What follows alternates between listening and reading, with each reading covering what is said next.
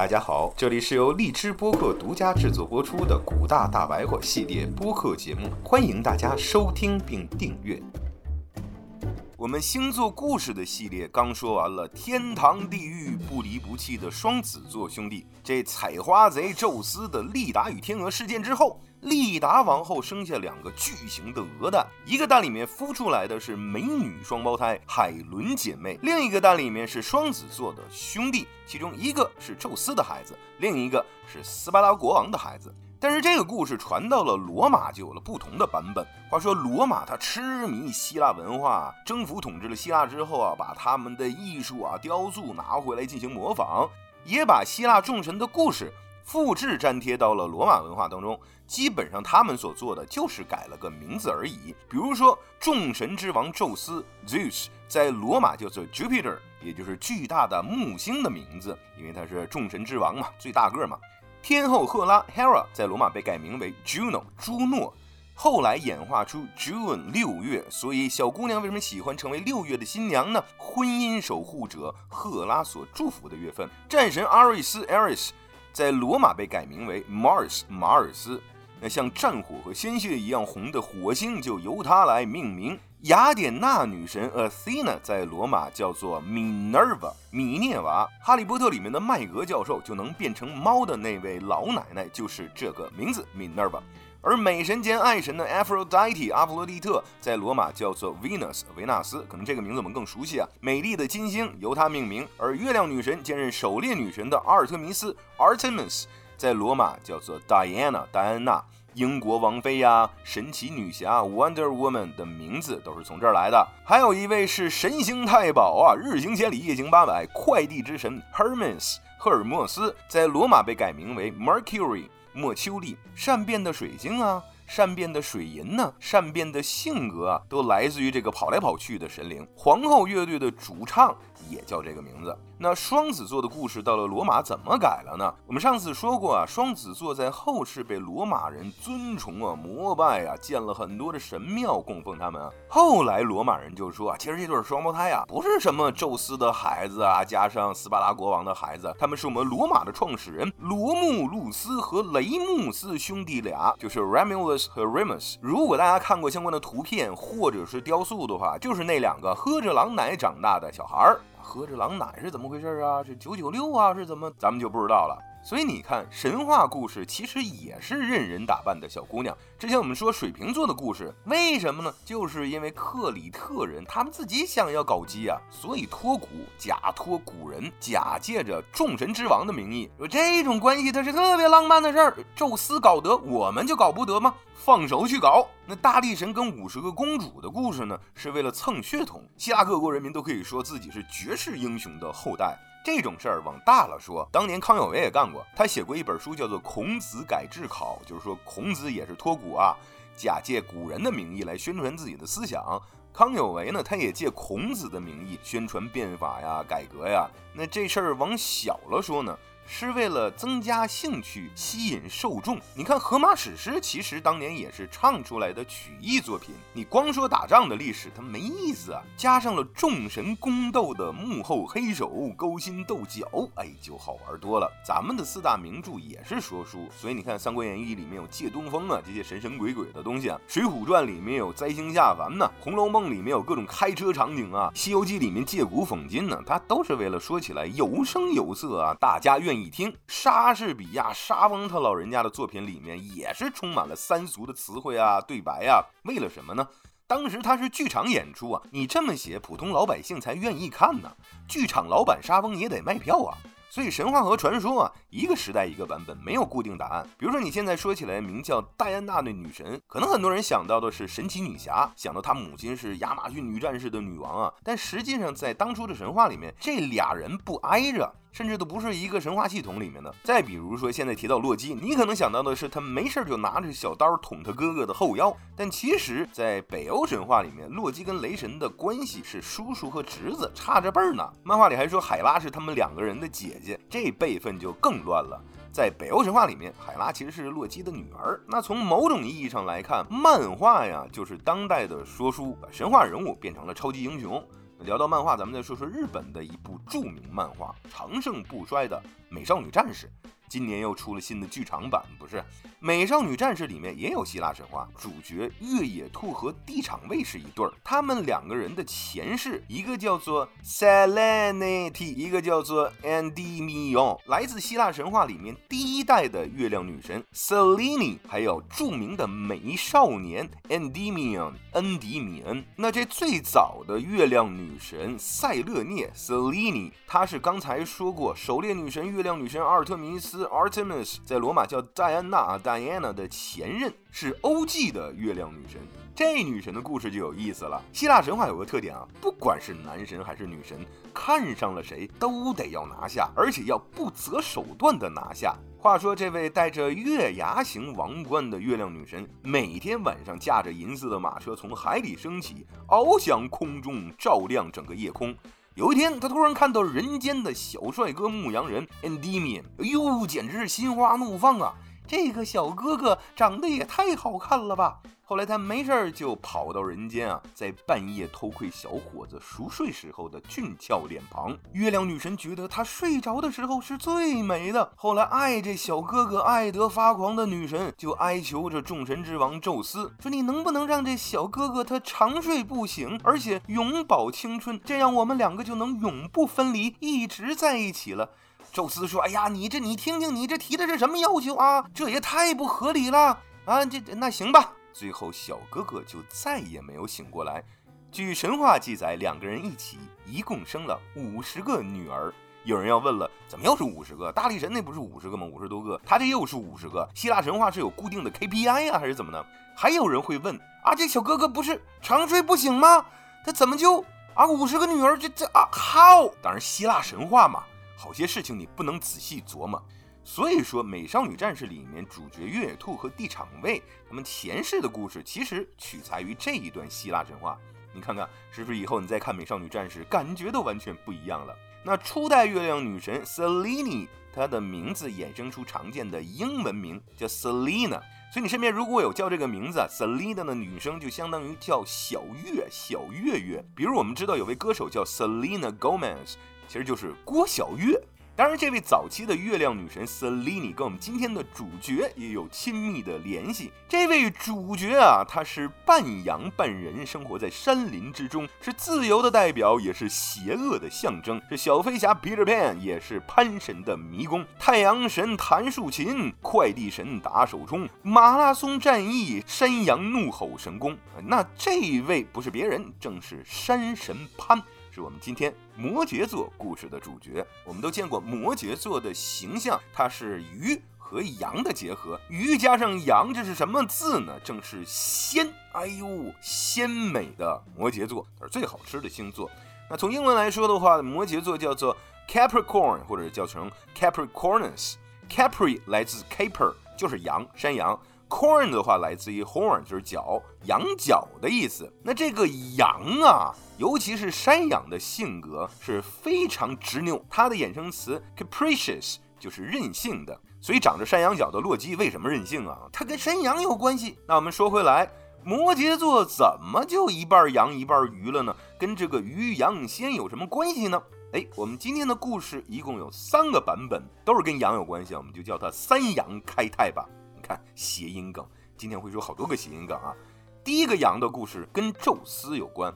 我们先做一个前情回顾啊，天神乌拉诺斯，也就是宙斯的爷爷，因为弃养子女，惹怒了地母盖亚女神。盖亚生了十二泰坦里面的小儿子克罗诺斯，造反，用镰刀打败父亲，割下了他的那什么。那后来克罗诺斯继位了，为了防止后代造反，他把自己的五个子女一口一个嘎嘣脆全都吃掉了。后来他的小儿子宙斯又造反，率领着大军打败了父亲，把姐姐哥哥都救了出来。那我们这里再说宙。宙斯当年是怎么逃过一劫的呢？是他的妈妈 Ria 用狸猫换太子的方法，拿一个大石头调包了。那他父亲吃的是石头，他被远送到偏僻的小岛克里特长大成人。那问题就出现了，他母亲 Ria 肯定要假装孩子已经没了，要留在克洛诺斯身边，就像没事儿一样。可是这么一来，孤零零的婴儿宙斯在岛上是怎么长大的呢？据说有一位女神叫做 Amalthea 阿尔马特亚，用羊奶把宙斯抚养长大。也有的版本说，Amalthea 就是山羊作为他的养母把他抚养长大。你想，又是羊又是母放在一起，养母又是谐音梗。宙斯啊，从小长大的时候就力大无穷啊，跟他的母亲羊妈妈、养母在玩耍的时候，一不小心手劲儿使大了，咔吧，把妈妈的羊角掰断了。后来这个羊角呢，在希腊神话里面就变成了一个聚宝盆。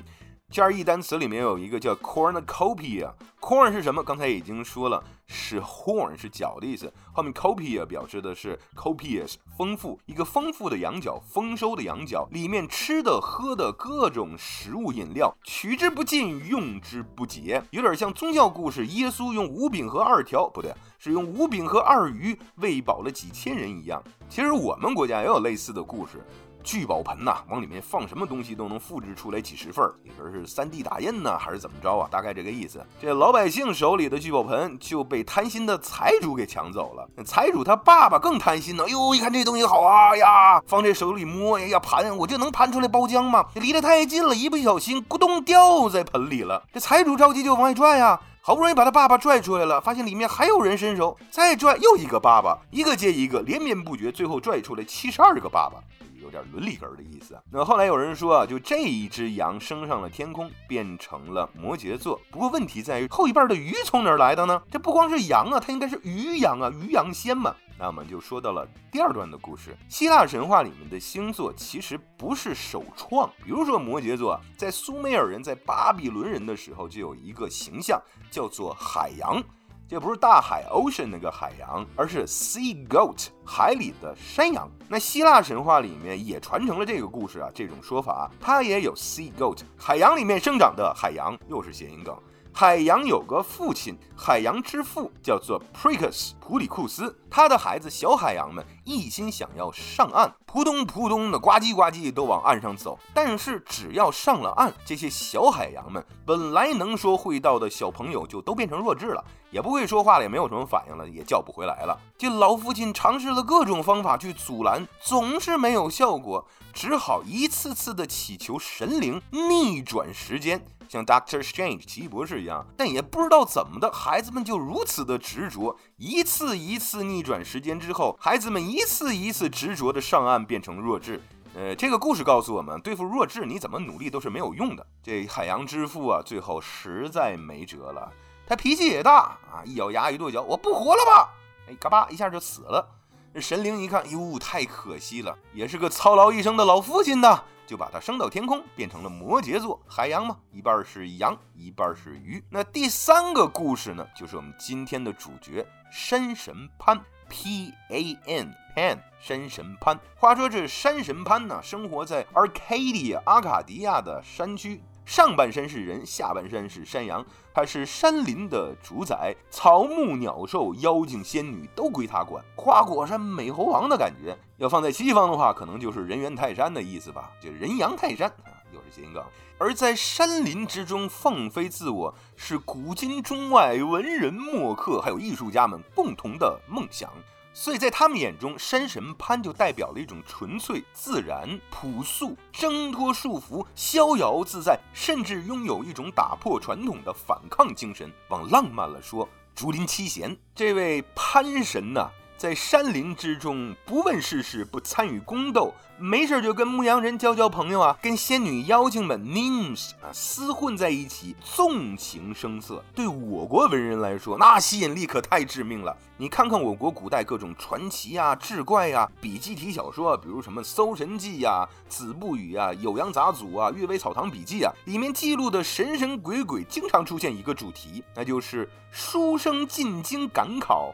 一不小心走到野外的小树林儿，就有女妖精投怀送抱了，是不是古代爽文的常见套路？所以你要是告诉古代文人说山野树林之中的女妖精都归潘神统管，那他们不得天天写文章写诗赞美潘神呐？潘神的迷宫里面的潘神太吓人了。动画片《海格力斯》里面的类似于潘神的一个人羊，哎，它就可爱的多了。那这山神潘潘神的真实长相什么样呢？其实跟孙悟空孙大圣有点相似。如果你仔细看过《西游记》的原文，齐天大圣的长相他可不是毛绒玩具啊，没有那么光鲜亮丽、可爱动人，是狰狞而恐怖的。山神潘也是这样，长相粗鄙狂野，他头上有犄角，身后有尾巴，一脸的黑毛。他这个羊啊，绝对不是喜羊羊那种萌宠的感觉。你要是半夜走路看到他，没准就能把你吓过去。但是呢，羊不可貌相。潘神他精通音乐和艺术，是很有内涵的人，而且还发明了乐器 pan pipes 或者 pan flute 一种箫排箫。希腊神话里面有一个主题啊，叫做众神小心眼儿。比如之前我们说过，人间有位母亲吹嘘自己生了十四个孩子，说我比勒托女神厉害多了，结果被女神的两个孩子给灭门了。人间还有一个织布刺绣特别厉害的小姑娘，说自己比雅典娜的手工技术还要高超。后来小心眼的雅典娜就跑到人间跟她比赛呀。虽然说是小姑娘 Arachne 赢了，但是雅典娜说我不承认比赛结果，我说是我赢就是我赢。最后把小姑娘变成了蜘蛛，说你不是爱织布吗？让你永生永世织个没完。还有一个类似的众神小心眼故事，就是我们下面要说的阿波罗之乐器的夏天。这故事常见的版本是说，无所不能的女神雅典娜闲来无事，用两根芦苇编在一起做了一个双管的笛子，叫 o l o s 吹来吹去啊，觉得声音优美，很是欢喜。结果一不小心照到镜子，气坏了。他发现啊，自己面部扭曲，姿态不雅。为啥呢？因为你吹箫要使劲儿嘛，这腮帮子鼓起来像金鱼似的，它就不太美丽了。雅典娜一气之下，把这双笛顺窗户就扔出去了。忽忽悠悠掉到人间，被一个牧羊人小伙子捡到了。小伙子越吹越开心，而且越吹越有名，在各大视频网站上开通了自己的账号，天天用这双笛啊去 cover 各种版本的神曲。好多人就说：“哎呦，你这个音乐水平啊太高了，比阿波罗还高呢。”小伙子也是年轻，听多了赞美就飘飘然了。他说：“ 哎呀，是吗？哎呀，那我可能真比阿波罗厉害。那太阳神阿波罗掌管着艺术。”下面有九位艺术女神，叫缪斯。阿波罗本人呢，特别擅长弹琴，是一种叫里拉琴的竖琴。刚才都说了，众神一家子都是小心眼儿嘛。你说你个区区的人类，竟敢抢我太阳神的风头？你想挑战我太阳神，那还得了？所以他跟雅典娜一样，两个人就约定比赛嘛。乐器的夏天，一人一个乐器，一个是吹奏的，一个是弹奏的，两个人公开擂台赛。那阿波罗事先说好，说比赛结束之后。胜者可以对败者做任何事情，这是赤裸裸的威胁呀！这小伙子他艺高人胆大，还竟然同意了。阿波罗也没想到，这卑微的人类竟然能吹出天籁之声，周围的吃瓜群众们神魂颠倒啊，为之倾倒啊，手舞足蹈啊！轮到阿波罗了，他拿起竖琴，五指扫动，噔噔噔噔噔噔噔噔噔噔。周围群众也是很喜爱，但是没有到痴迷的程度。所以第一局比完了之后，阿波罗竟然输了，怎么办呢？阿波罗在第二局啊使出了阴招，他把第一局的曲子重新又弹了一遍，噔噔噔噔噔噔噔噔噔噔。但他这次呢是把竖琴倒过来弹的。吹笛子的小伙慌了，他这乐器没法倒过来啊，笛子你倒过来他就吹不出声了，直接输掉了比赛。那有人问了，为什么一胜一负算是小伙子输了呢？因为裁判员是缪斯女神呐。那你上哪儿说理去是吧？输了之后，不是说赢家可以对输家做任何事吗？阿波罗把小伙子活活剥皮，也有传说啊，说把他这个皮啊挂在某一个山洞里面，风再吹过去的时候就有笛子的声音。哎呦，非常的惨。那另一个版本呢，说的就是吹箫的山神潘，他自不量力挑战阿波罗。最后呢，大众评委基本上都判定阿波罗胜出，只有一位山神潘带来的好朋友，他坚持说是阿波罗失败。这人谁呢？就是 Midas 麦达斯，或者叫米达斯国王。大家可能都听说过，摸什么什么变成金子，最后把女儿都变。成金子的黄金手指贪婪国王，这故事说的就是他。最后，阿波罗冷笑一声：“愚蠢的俗人，如果你的耳朵连天籁都听不出来的话，你要它何用？既然你是蠢驴，我们就让你彻头彻尾变成蠢驴吧！”巴啦啦小魔仙，巴啦啦能量变，国王就变成驴耳朵了。后来，这 Midas 国王啊，蒙住了脑袋，遮掩这一对耳朵，而且勒令他的理发师千万不能说出去。理发师后来憋得不行，在地上挖了一个洞，大喊着。麦达斯国王有一对驴耳朵，有点像后世的树洞一样，是吧？但他没想到啊，这个地洞上面长出了芦苇，只要风一吹过，芦苇就发出声音。麦达斯国王长了驴耳朵。所以这个故事告诉我们，你说给树洞听的秘密啊，早晚可能会被天下知道。没有了，开玩笑。其实按辈分来算，潘神他比十二主神出现的都早。不过神话故事嘛，传来传去，时间线就乱了。记得我们之前说过，小爱神本来也是比宙斯大好几辈儿，最后算是他的孙子辈儿了。这潘神其实也是比宙斯早出道，最后也强行给算成孙子辈儿了。就怎么说呢？由此可见，如果宙斯去说相声，他肯定喜欢伦理哏儿。那作为一位古神呢，也不是炒股的高手啊，这心梗是古代的神。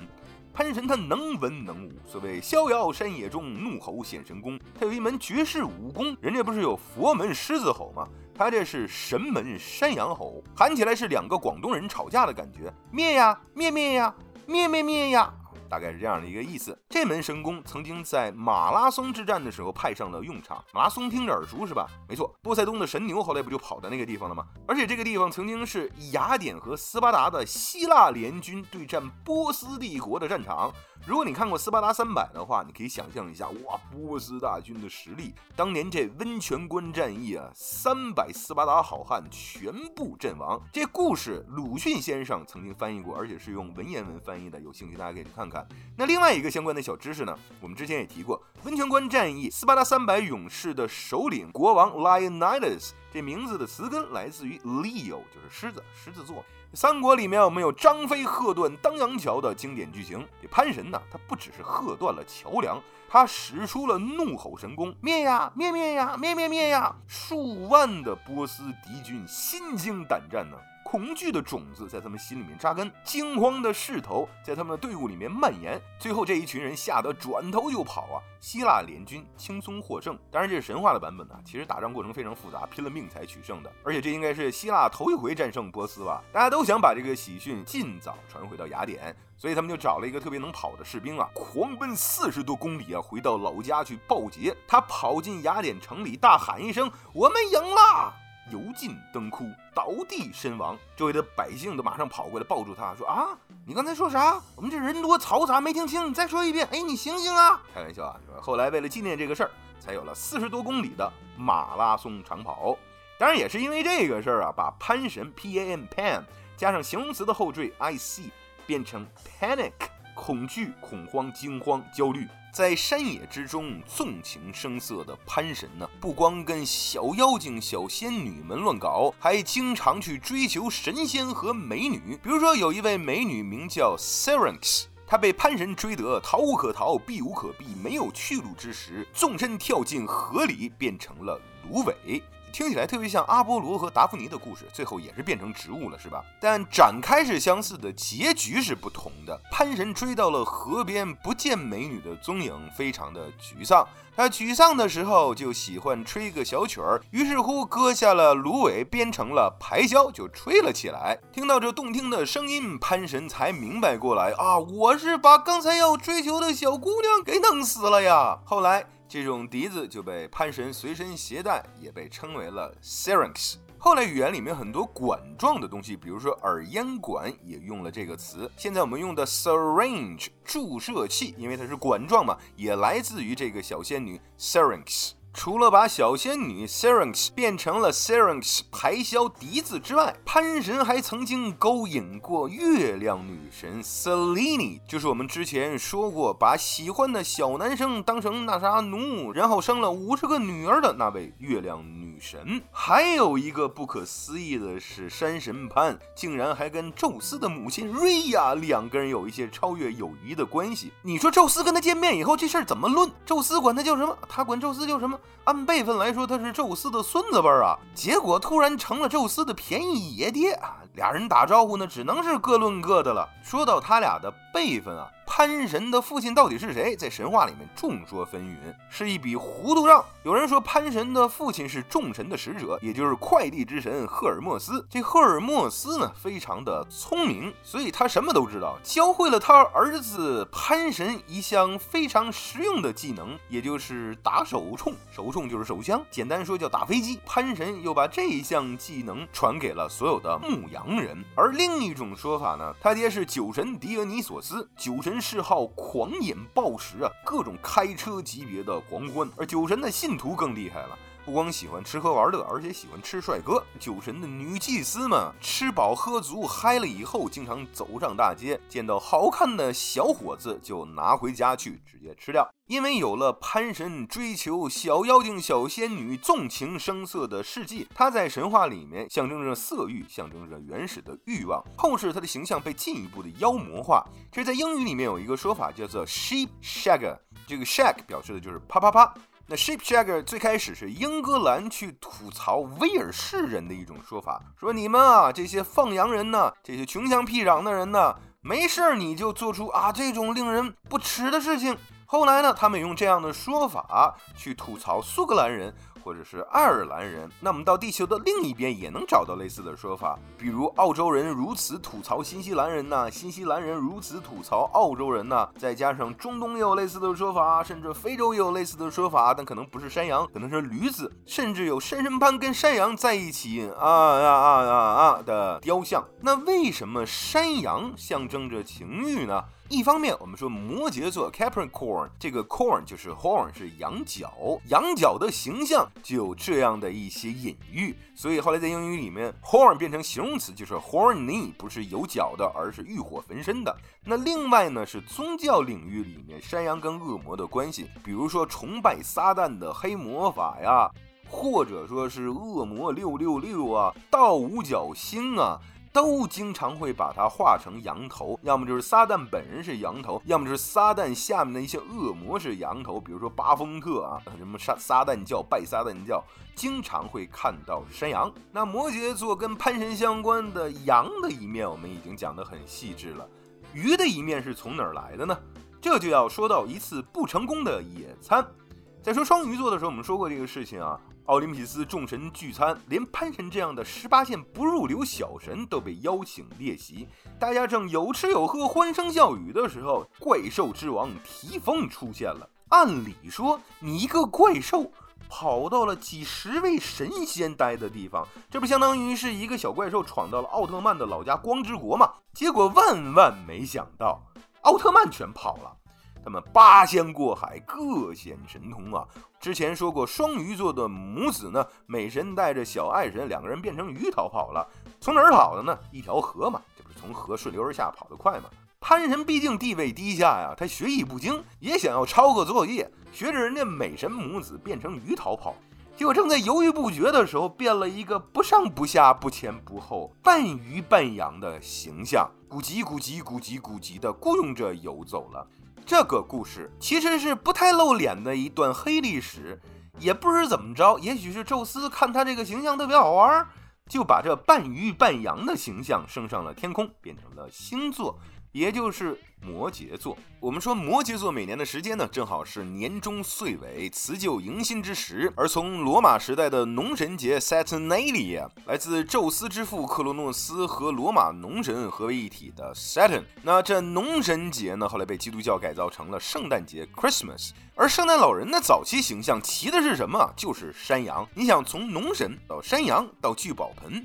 都跟摩羯有一定的关系。那另外呢，因为潘神的形象无拘无束、自由自在，逍遥在世外桃源，穿着山野之服，吹着笛子，身边还带着妖精。你想想，哎，这不就是小飞侠 Peter Pan 的形象吗？没错，著名的儿童作品《Peter Pan》彼得潘就来自于山神潘。还有我们知道的《纳尼亚传奇》里面有 James McAvoy 扮演的这个洋人形象，也是来自于山神潘。还有一个大家听说过的童话故事叫《花衣魔笛手》Piper。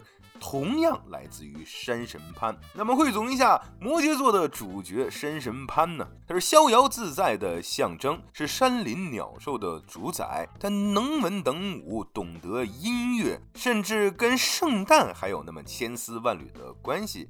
这就是我们说的摩羯座的男主角。今天的星座故事就讲到这里，感谢大家收听，再见。